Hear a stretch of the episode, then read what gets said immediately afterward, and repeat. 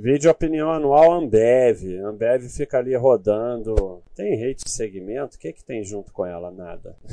não, não, não, não. Eu fui por rating geral. O que, que eu vim fazer aqui? Ela, ela fica ali entrando entre as 10, elas ficam circulando. Essas daqui, ó. B3, Ambev, às vezes Itaúsa. Vamos voltar para Ambev. Então, a Ambev, ela não é super paz porque ela só tem ON, mas não é novo mercado. Então, por isso ela é paz, não é super paz. A Ambev é um monstro, né? E, e assim, ela não tem conseguido mais crescer porque é muito difícil crescer. Os governos não deixam ela mais comprar empresas, né? Ficam fazendo restrições. Já tem muito tempo que não tem dívida, porque não tem por que ela ter dívida, né? A dívida foi se extinguindo porque ela não tem o que fazer com dinheiro. Ela tem alguma dívida, mas o caixa é maior. Ela não tem o que fazer com tanto dinheiro em caixa ah, cada vez mais. Ó. Agora já tem 19 bilhões em caixa. Aí tem uma dívidazinha que ela vai deixando morrer, né? Porque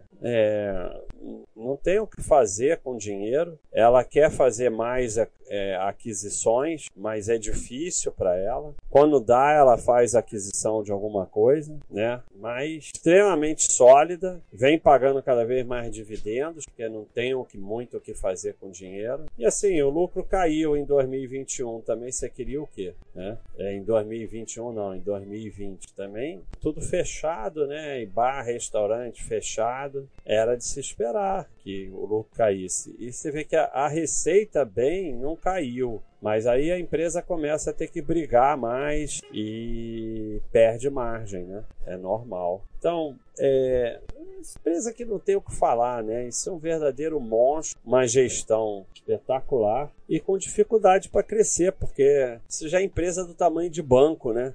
Ela já tem aí tamanho de banco. Então, é difícil mesmo.